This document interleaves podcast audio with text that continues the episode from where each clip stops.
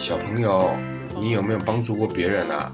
相信你的同学如果突然跌倒了，你会想要扶他起来吗？或者有人忘记带午餐，你会不会想说，哎，分一点午餐给他吃呢？或者是在路上有一个人他不知道怎么去一个地方，你可以跟他说路怎么走，告诉他方向。还有啊，在家弟弟妹妹不知道功课怎么写，你会教他们吗？嗯，帮助别人有很多不一样的方式，而且啊，有时候还真不一定容易呢。今天我们要讲的故事就是一个乐于助人的故事哦，我们就来听听看吧。一千零一夜之助人不图报答的人。很久很久以前，在一片茂密的树林里，住着一群以狩猎为生的人，他们就是猎人。而这群人呢，他们叫做百拉密克人。一日，百拉密克人的首领麦哈苏，他的儿子生病了，他很需要用钱，所以他就向巴格达城的哈利法斯这个人，应该是有钱人哦，向他借了一百万元。由于种种原因，他一直没有办法还上这一笔钱。一年之后，哈利法斯想起来，喂，好像有人欠我一百万哦，便把萨利赫叫过来说：“萨利赫，麦哈苏欠我一百万元，你去帮我讨回来。如果你在天黑前没有要到的话，我就剁掉你一双手。如果麦哈苏不还，”你就抓他来找我吧。嗯，这样听起来，这个萨利赫应该是哈利法斯的手下。于是萨利赫赶紧去了麦哈苏那里，他对麦哈苏说明了来意。麦哈苏听完后捶胸顿足，他叹了一口气：“哎，萨利赫，你应该知道我的情况。为了给我儿子看病，我花光了我所有的钱。”现在让我天黑之前还钱，那根本是做不到的。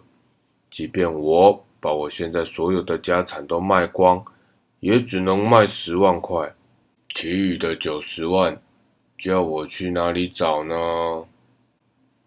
于是他又长叹一声，眼泪流下来。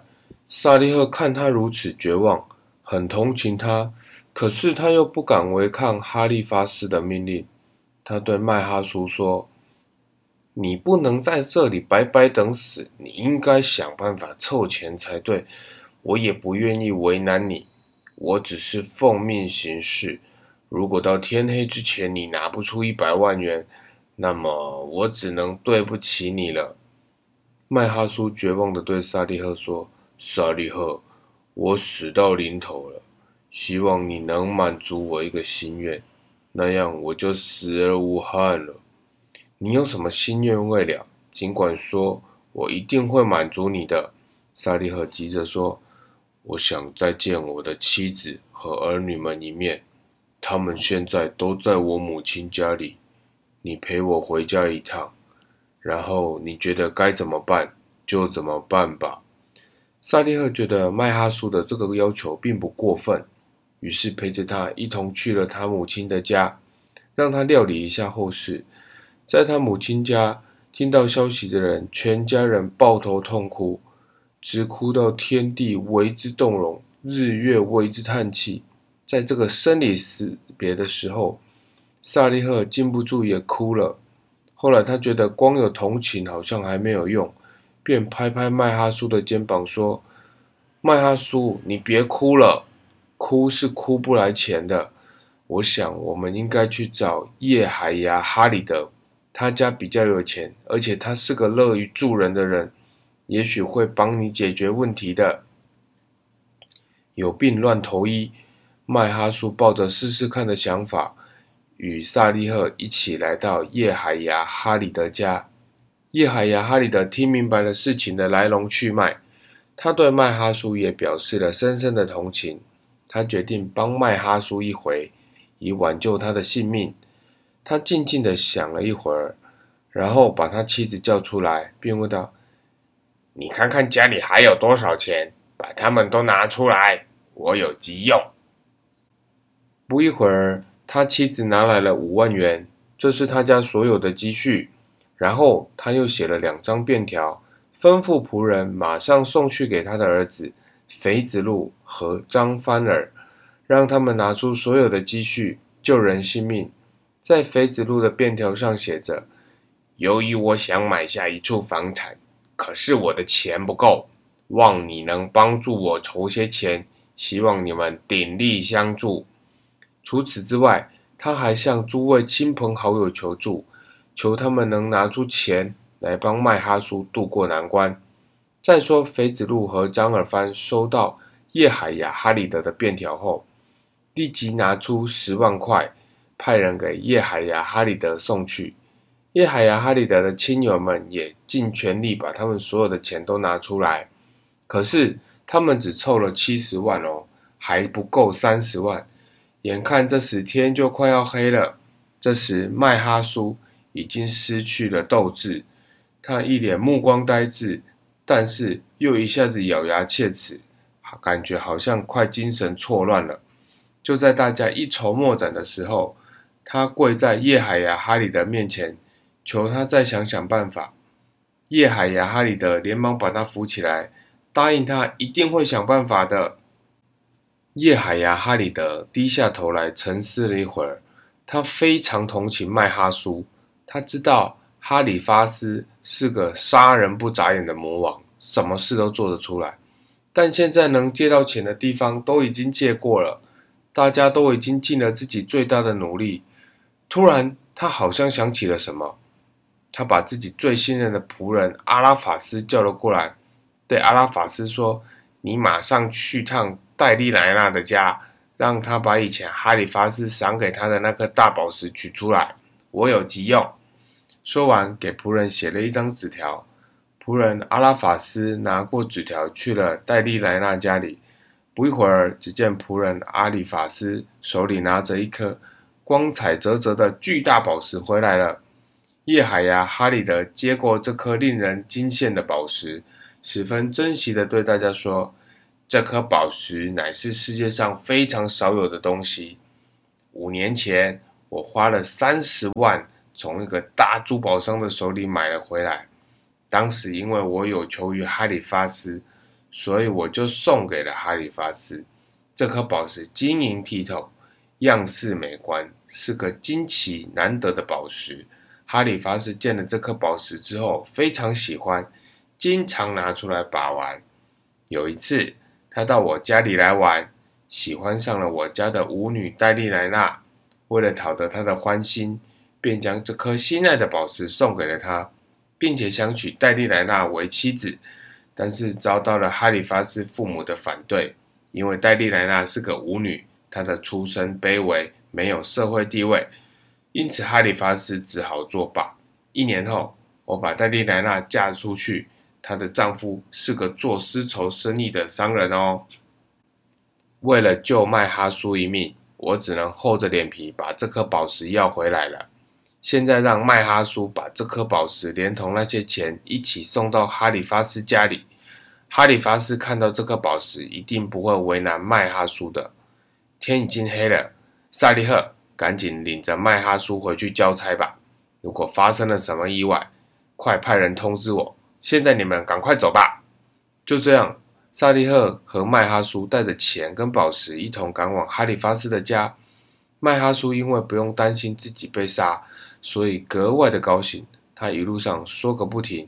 也许是他高兴的昏了头，竟然说起了叶牙海哈里德的不是。他说：“叶牙海哈里德是个市侩的小人哦，你别看他现在人缘挺好的，那是他拿钱笼络别人的关系。如果有一天啊，他变成了穷光蛋，我相信他会失去所有的朋友的啦。我平日最痛恨这种虚伪的小人。”如果不是为了活命，我才不想跟他打交道呢。和他同行的萨利赫听见麦哈苏居然说出这种话来，便生气的不知道该怎么办。他到现在才发现麦哈苏原来是个忘恩负义的人。他停住了脚步，用手指着麦哈苏骂道：“麦哈苏，你这个无耻的小人！叶牙海哈里德为了救你一命，他到处去借钱。”现在你竟然说起他的坏话来，你真是个忘恩负义的家伙！我现在怀疑你是不是个百拉密克人。我为百拉密克人中出了你这一个人感到脸红。我真后悔带你去找叶亚海哈里的帮忙。我认为应该把你的头砍下来送给哈里发斯。我终于明白了哈里发斯为什么向你要钱了。下次你再有什么困难的话，我绝对不会再帮助你。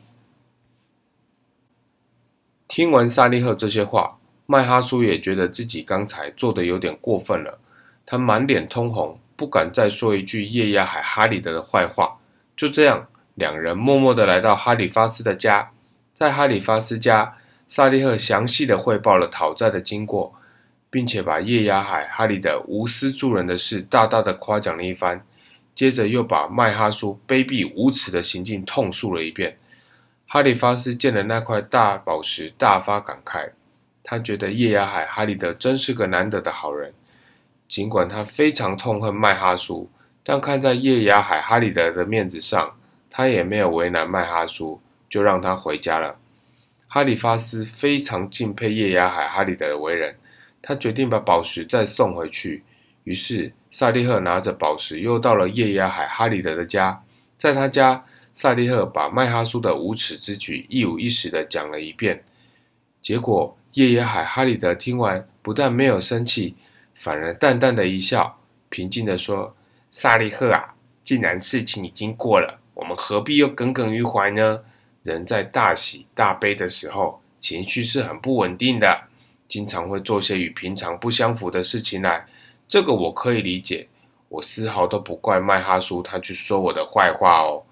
叶亚海哈里德对这件事情的态度完全出乎萨利赫的意料，他不明白叶亚海哈里德为什么不生气，反而替麦哈苏说好话。